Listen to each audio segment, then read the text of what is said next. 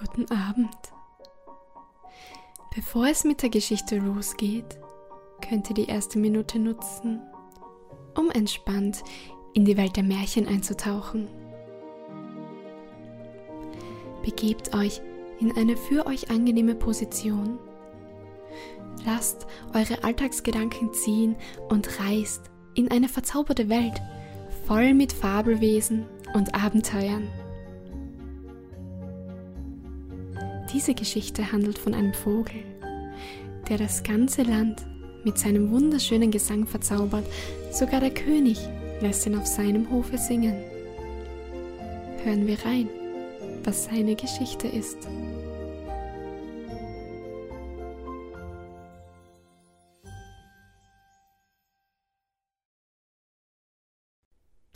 In China, das weißt du ja wohl, ist der Kaiser ein Chinese und alle, die er um sich hat, sind Chinesen. Es ist nun viele Jahre her, aber gerade deshalb ist es wert, die Geschichte zu hören, ehe sie vergessen wird. Des Kaisers Schloss war das prächtigste der Welt, ganz und gar von feinem Porzellan. So kostbar, aber so spröde, so misslich daran zu rühren, dass man sich ordentlich in Acht nehmen musste.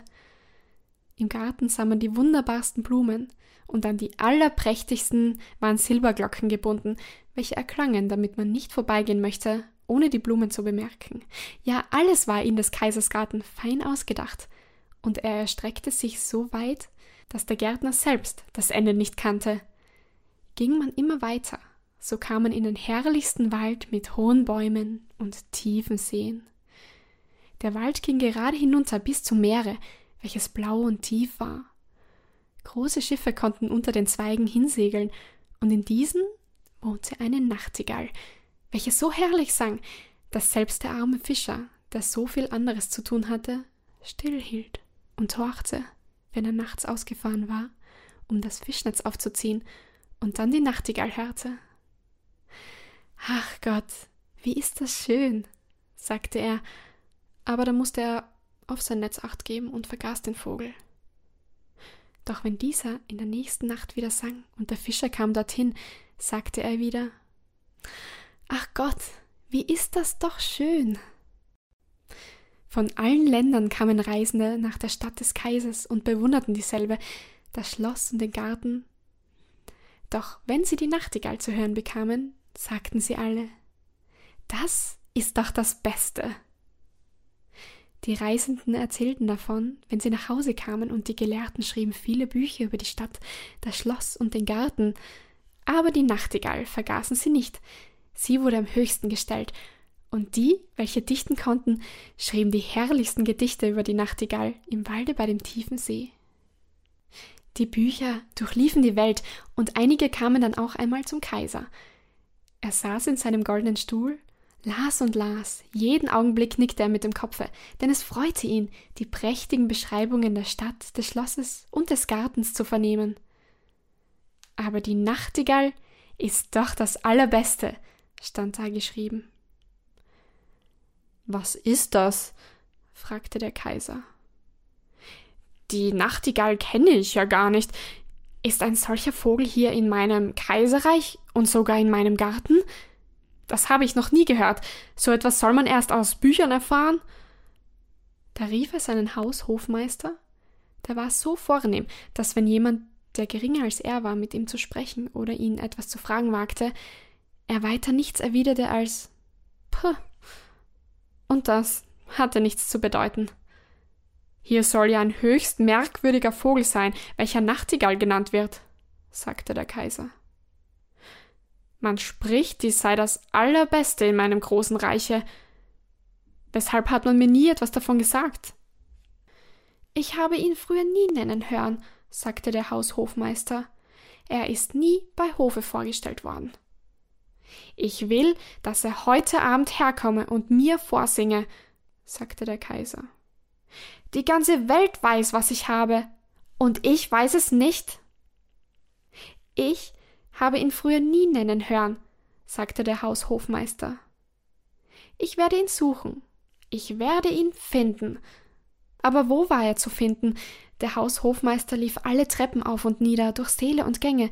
Keiner von allen denen, auf die er traf, hatte die Nachtigall je sprechen hören. und der Haushofmeister lief wieder zum Kaiser und sagte, dass das sicher eine Fabel von denen sei, die da Bücher schreiben. Die kaiserliche Majestät könne gar nicht glauben, was da alles geschrieben wird. Das sind Erdichtungen und etwas, was man die schwarze Kunst nennt. Aber das Buch, in dem ich dieses gelesen habe, sagte der Kaiser, ist mir von dem großmächtigen Kaiser von Japan gesandt. Also kann es keine Unwahrheit sein. Ich will die Nachtigall hören. Sie muss heute Abend hier sein. Sie hat meine höchste Gnade. Und kommt sie nicht, so soll der ganze Hof auf den Leib getrampelt werden, wenn er Abendbrot gegessen hat. Chingpe, sagte der Haushofmeister und lief wieder alle Treppen auf und nieder, durch alle Säle und Gänge, und der halbe Hof lief ihm nach, denn sie wollten nicht gerne auf den Leib getrampelt werden. Da gab es ein Fragen nach der merkwürdigen Nachtigall, welche die ganze Welt kannte, nur niemand bei Hofe. Endlich trafen sie ein kleines, armes Mädchen in der Küche. Sie sagte Oh Gott, die Nachtigall, die kenne ich gut, ja, wie die singen kann. Jeden Abend habe ich die Erlaubnis meiner armen, kranken Mutter, einige Überbleibsel vom Tisch mit nach Hause zu bringen. Sie wohnt unten am Strande, und wenn ich dann zurückgehe, müde bin und im Walde ausruhe, dann höre ich die Nachtigall singen. Es kommt mir dabei immer das Wasser in die Augen, und es ist gerade, als ob meine Mutter mich küsst. Kleine Köchin, sagte der Haushofmeister, ich werde dir eine feste Anstellung in der Küche und die Erlaubnis, den Kaiser Speisen zu sehen, verschaffen, wenn du uns zur Nachtigall führen kannst, denn sie ist heute Abend angesagt. So zogen sie allesamt hinaus in den Wald, wo die Nachtigall zu singen pflegte. Der halbe Hof war mit. Als sie im besten Zuge waren, fing eine Kuh zu brüllen an. Oh, sagte der Hofjunker. Nun haben wir sie, das ist doch eine merkwürdige Kraft aus einem so kleinen Tiere. Die habe ich sicher schon früher gehört. Nein, das sind Kühe, welche brüllen, sagte die kleine Köchin. Wir sind noch weit von dem Orte entfernt. Nun quakten die Frösche im Sumpfe, Herrlich, sagte der chinesische Schlossprobst. Nun höre ich sie. Es klingt gerade wie kleine Kirchenglocken. Nein, das sind Frösche, sagte die kleine Köchin. Aber nun denke ich, werden wir sie bald hören. Da begann die Nachtigall zu singen. Das ist sie, sagte das kleine Mädchen. Hört, hört, da sitzt sie. Sie zeigte nach einem kleinen grauen Vogel oben in den Zweigen. Ja, ist das möglich? sagte der Haushofmeister. So hätte ich mir nimmer gedacht, wie einfach sie aussieht. Sie hat sicher ihre Farbe darüber verloren, dass sie so viele vornehme Menschen um sich erblickt.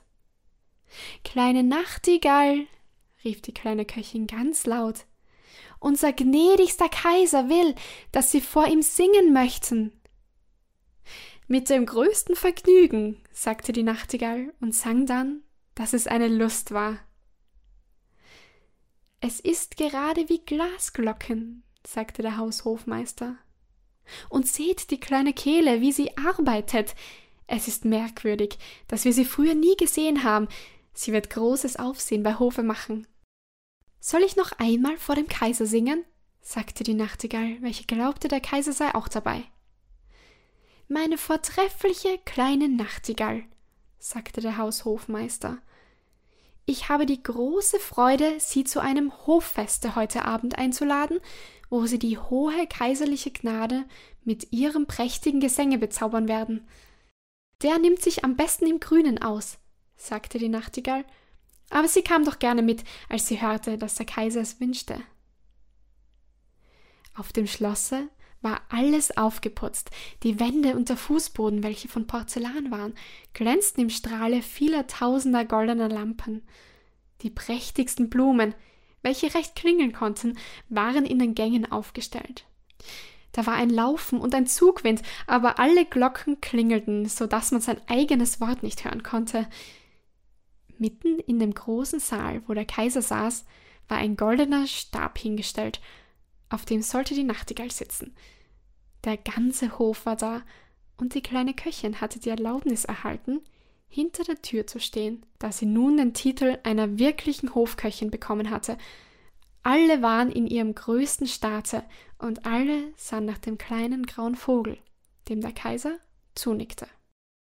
Die Nachtigall sang so herrlich, dass dem Kaiser die Tränen in die Augen traten, die Tränen liefen ihm über die Wangen hernieder, und da sang die Nachtigall noch schöner. Das ging recht zu Herzen. Der Kaiser war sehr erfreut und sagte, dass die Nachtigall einen goldenen Pantoffel um den Hals tragen sollte. Aber die Nachtigall dankte, sie habe schon genug Belohnung erhalten. Ich habe Tränen in des Kaisers Augen gesehen. Das ist mir der reichste Schatz. Eines Kaisers Tränen haben eine besondere Kraft. Gott weiß es, ich bin genug belohnt. Und darauf sang sie wieder mit ihrer süßen, herrlichen Stimme. Das ist die liebenswürdigste Stimme, die ich kenne, sagten die Damen ringsherum, und dann nahmen sie Wasser in den Mund, um zu glucken, wenn jemand mit ihnen spräche. Sie glaubten dann auch Nachtigallen zu sein, ja die Diener und die Kammermädchen ließen melden, dass auch sie zufrieden seien, und das will viel sagen, denn sie sind am schwierigsten zu befriedigen. Ja, die Nachtigall machte wahrlich Glück. Sie sollte nun bei Hofe bleiben, ihren eigenen Käfig samt der Freiheit haben, zweimal des Tages und einmal des Nachts herauszuspazieren. Sie bekam zwölf Diener mit, welche ihr alle ein Seidenband um das Bein geschlungen hatten, woran sie festhielten. Es war durchaus kein Vergnügen bei einem solchen Ausflug. Die ganze Stadt sprach von dem merkwürdigen Vogel, und begegneten sich zwei, sagte der eine nichts anderes als Nacht, und der andere sagte Gall. Ist in der Ursprache doppelsinnig, da im Dänischen Gall verrückt bedeutet, und dann seufzten sie und verstanden einander. Ja, elf Hökerkinder wurden nach ihr benannt, aber nicht eins von ihnen hatte einen Ton in der Kehle. Eines Tages erhielt der Kaiser eine Kiste, auf der geschrieben stand Die Nachtigall. Da haben wir nun ein neues Buch über unseren berühmten Vogel, sagte der Kaiser. Aber es war kein Buch, es war ein Kunststück, welches in einer Schachtel lag. Eine künstliche Nachtigall, die der Lebenden gleichen sollte, aber überall mit Diamanten, Rubinen und Saphiren besetzt war. Sobald man den künstlichen Vogel aufzog, konnte er eins der Stücke, die der wirkliche sang, singen, und dann bewegte sich der Schweif auf und nieder und glänzte von Silber und Gold. Um den Hals hing ein kleines Band, und darauf stand geschrieben Des Kaisers von Japan Nachtigall ist arm gegen die des Kaisers von China. Das ist herrlich, sagten alle, und der, welcher den künstlichen Vogel gebracht hatte, erhielt sogleich den Titel Kaiserlicher Obernachtigallbringer. Nun müssen sie zusammen singen. Was wird das für ein Genuss werden? Sie mussten zusammen singen, aber es wollte nicht recht gehen, denn die wirkliche Nachtigall sang auf ihre Weise und der Kunstvogel ging auf Walzen. Der hat keine Schuld, sagte der Spielmeister. Der ist besonders taktfest, ganz nach meiner Schule. Nun sollte der Kunstvogel alleine singen. Er machte ebenso viel Glück als der wirkliche, und dann war er viel niedlicher anzusehen, er glänzte wie Armbänder und Brustnadeln. Dreiunddreißig Mal sang er ein und dasselbe Stück und war doch nicht müde. Die Leute hätten gerne wieder von vorn gehört, aber der König meinte, dass nun auch die lebendige Nachtigall etwas singen sollte. Aber wo war die? Niemand hatte bemerkt, dass sie aus dem offenen Fenster fort zu ihren grünen Wäldern geflogen war. Aber was ist denn das? fragte der Kaiser, und alle Hofleute schalten und meinten, dass die Nachtigall ein höchst undankbares Tier sei. Den besten Vogel haben wir doch, sagten sie, und so musste der Kunstvogel wieder singen, und das war das vierunddreißigste Mal, dass sie dasselbe Stück zu hören bekamen. Aber sie konnten es noch nicht ganz auswendig, denn es war sehr schwer. Der Spielmeister lobte den Vogel außerordentlich, ja er versicherte, dass er besser als die wirkliche Nachtigall sei, nicht nur was die Kleider und die vielen herrlichen Diamanten betreffe, sondern auch innerlich. Denn sehen Sie, meine Herrschaften, der Kaiser vor allen, bei der wirklichen Nachtigall kann man nie berechnen, was da kommen wird, aber bei dem Kunstvogel ist alles bestimmt. Man kann es erklären, man kann ihn aufmachen und das menschliche Denken zeigen, wie die Walzen liegen, wie sie gehen und wie das eine aus dem anderen folgt. Das sind ganz unsere Gedanken, sagten sie alle, und der Spielmeister erhielt die Erlaubnis, am nächsten Sonntag den Vogel dem Volke vorzuzeigen. Es sollte ihn auch singen hören, befahl der Kaiser, und es hörte ihn, und es wurde so vergnügt, als ob es sich im Tee berauscht hätte, denn das ist ganz chinesisch. Und da sagten sie alle, Oh, und hielten den Zeigefingern in die Höhe und nickten dazu. Aber der arme Fischer, welcher die wirkliche Nachtigall gehört hatte, sagte Es klingt hübsch, die Melodien gleichen sich auch, aber es fehlt etwas. Ich weiß nicht was. Die wirkliche Nachtigall ward aus dem Lande und dem Reiche verwiesen. Der Kunstvogel hatte seinen Platz auf einem seidenen Kissen, dicht bei des Kaisers Bett. Alle Geschenke, welche er erhalten, Gold und Edelsteine, lagen rings um ihn her, und im Titel war er zu einem hochkaiserlichen Nachttischsänger gestiegen, im Range Numero eins zur linken Seite, denn der Kaiser rechnete die Seite für die vornehmste, auf der das Herz saß. Und das Herz sitzt auch bei einem Kaiser links. Und der Spielmeister schrieb ein Werk von 25 Bänden über den Kunstvogel. Das war so gelehrt und lang, voll von den allerschwersten chinesischen Wörtern, dass alle Leute sagten, sie haben es gelesen und verstanden denn sonst wären sie ja dumm gewesen und auf den Leib getrampelt worden. So ging es ein ganzes Jahr. Der Kaiser, der Hof und alle übrigen Chinesen konnten jeden kleinen Gluck in des Kunstvogels Gesang auswendig, aber gerade deshalb gefiel es ihnen am allerbesten. Sie konnten selbst mitsingen, und das taten sie. Die Straßenbuben sangen, und der Kaiser sang es. Ja, das war gewiss prächtig.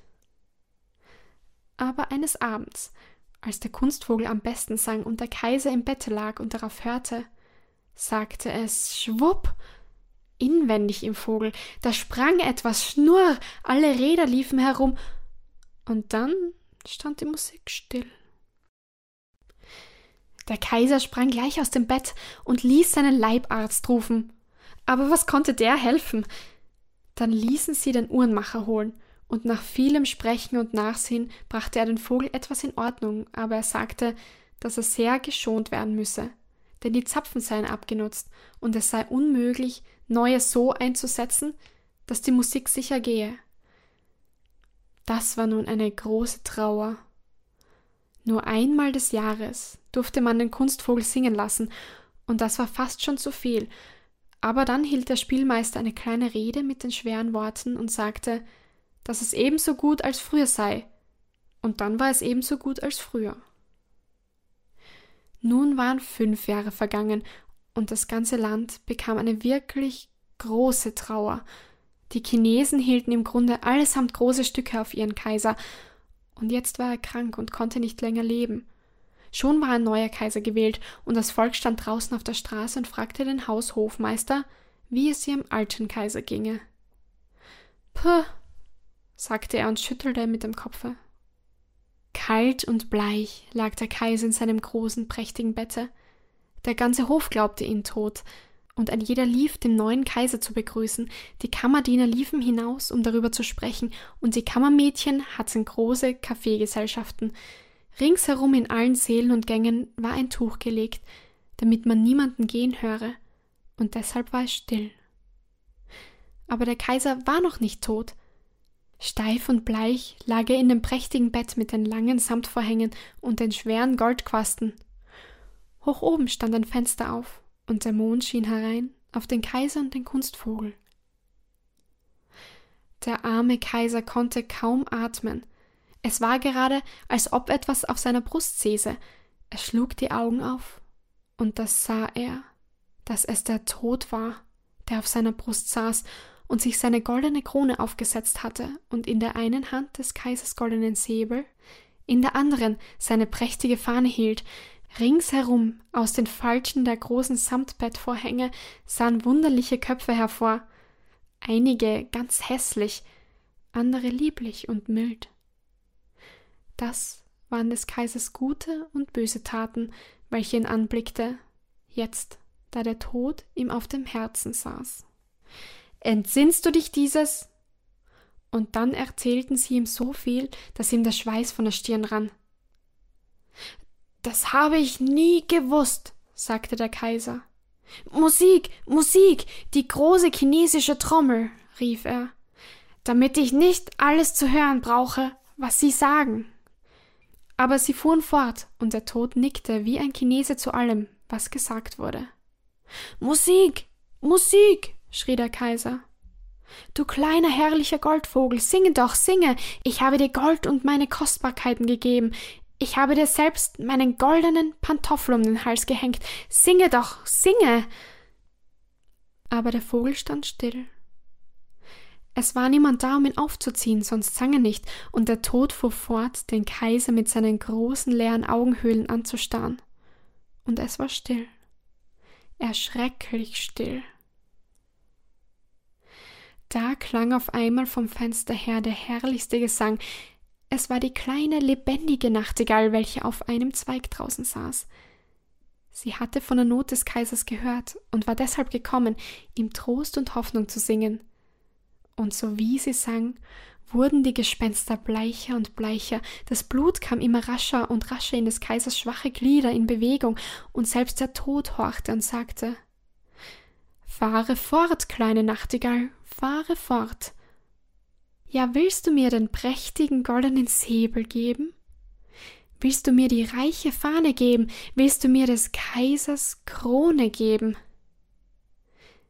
Der Tod gab jedes Kleinod für einen Gesang, und die Nachtigall fuhr fort zu singen, Sie sang von dem stillen Gottesacker, wo die weißen Rosen wachsen, wo der Flieder duftet und wo das frische Gras von den Tränen der Überlebenden befeuchtet wird. Da bekam der Tod Sehnsucht nach seinem Garten und schwebte wie ein kalter weißer Nebel aus dem Fenster.